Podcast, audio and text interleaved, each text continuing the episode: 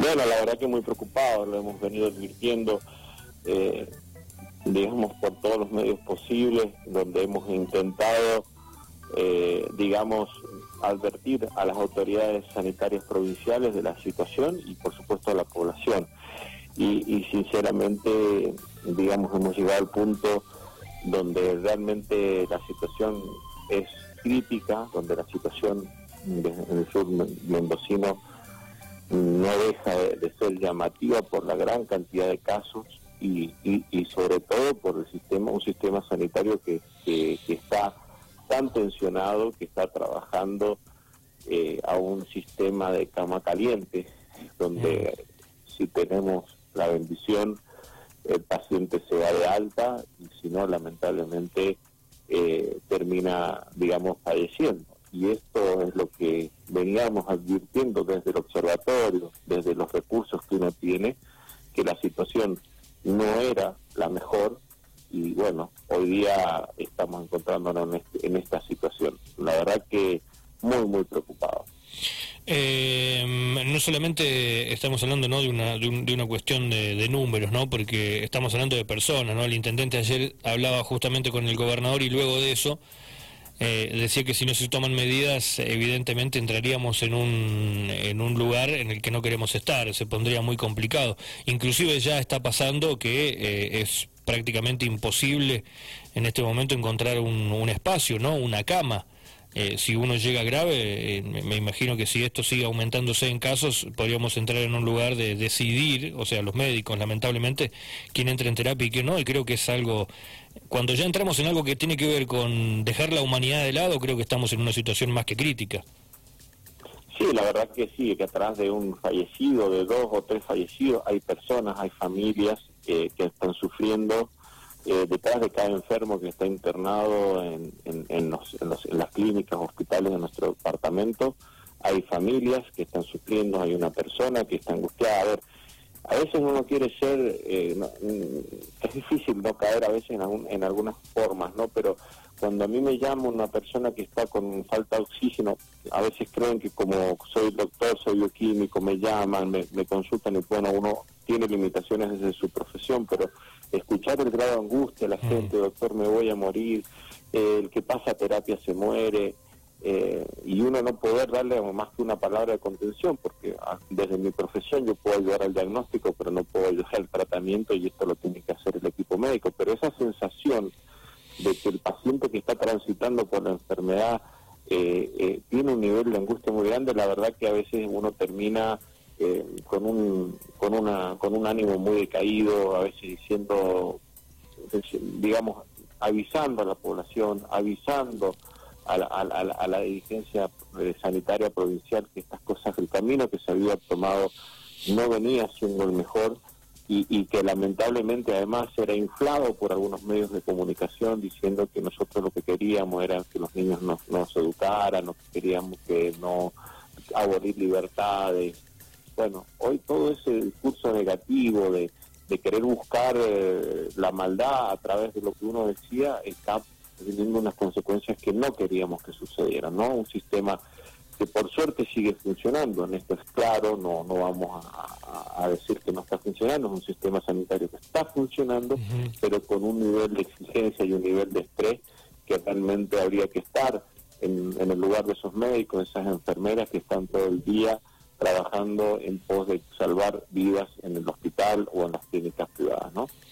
Eh, senador, eh, referido a este tema, ¿no? Al tema de COVID-19, pero especialmente ya con un proyecto que usted ha presentado para que la OCE pueda cubrir al 100% el costo de algunos medicamentos para mm, personas que justamente tengan la enfermedad. ¿Qué nos puede comentar con respecto a esto? ¿Con qué medicamentos sería? Eh, ¿Sería con algunos en especial? ¿Cuál, ¿Cómo sería el, el formato no específico del proyecto? Bueno, lo que nosotros estamos pidiendo a los a ver, normalmente en el COVID el, que, el paciente que está internado tiene la cobertura del 100%, ahí no está el problema, salvo los, los, los, costos que están cobrando por los coseguros de internación y ese tipo de cosas que son los habituales, ¿no? que generalmente son bastante altos últimamente.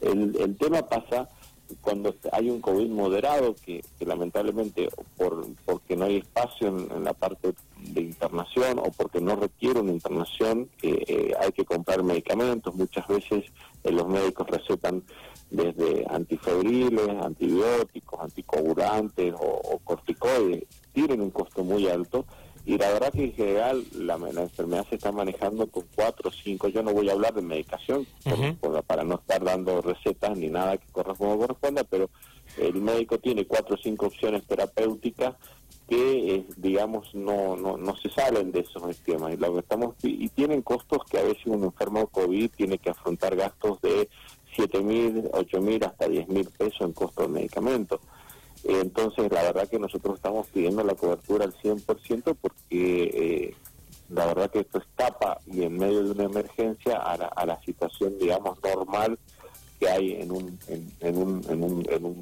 estado digamos donde no habría digamos, esta emergencia. Entonces, lo que estamos pidiendo los SEP es que, digamos, vuelvo a decir, no son tantos los medicamentos que se utilizan, digamos, siempre hablando de la parte ambulatoria, no estoy hablando de la parte de internación, no son tantos los medicamentos que se utilizan, bueno, que tengan una cobertura en el diagnóstico por COVID al 100%. Bien, perfecto. Eh, le cambio de tema ahora, porque mm, también dentro de varios proyectos suyos, ¿no? en algunas propuestas que tiene, nos habla de vehículos eléctricos y tecnologías de energías alternativas, que evidentemente, ¿no? como estamos hoy en día con un, un, aumento cada vez permanente ¿no? de combustibles, pero también esto no pasa aquí en Argentina, sino que es a nivel mundial también que hay un escaseo, pero también es urgente el cuidar el medio ambiente eh, ¿cómo lo implementaríamos? O sea, ¿hacia dónde va esta idea? Bueno, la intención del tema de, ir implementando y promoviendo la, movilidad a través de fuentes alternativas como la eléctrica. No, por supuesto, esto no, no, estamos esto viene trabajado en distintas jurisdicciones y distintos lados de nuestro país y del mundo. Nosotros lo que estamos pidiendo a la provincia es que se declare de interés provincial que se incorpore a la movilidad provincial, eh, digamos, eh, eh, movilidades impulsadas por motores eléctricos o de los híbridos, digamos, estos motores que utilizan combustión interna y, eléctrica, y obviamente que además se generen un conjunto de medidas impositivas que permitan precisamente primero establecer puntos de carga, porque por ejemplo en Mendoza hay algunos poquitos, pero en, San Rafael no hay puntos de carga, o, al menos yo no tengo conocimiento que hayan varios si habrá y, lo desconozco, establecer, eh, desgravar, digamos, los impuestos automotor y los impuestos, digamos, a las ventas, como los ingresos brutos y todo ese tipo de cosas, a la, a la comercialización de este tipo de, vehículos y, por supuesto, establecer políticas de impulso a través de, impulso económico a la erradicación de, eh, digamos, de, puntos de venta y de, y de, que gente no vamos a hablar como San Luis, que San Luis ha tenido un desarrollo de un vehículo eléctrico, lo hemos visto, pero sí por lo menos que haya la venta y la distribución y que se desarrolle este tipo de industria.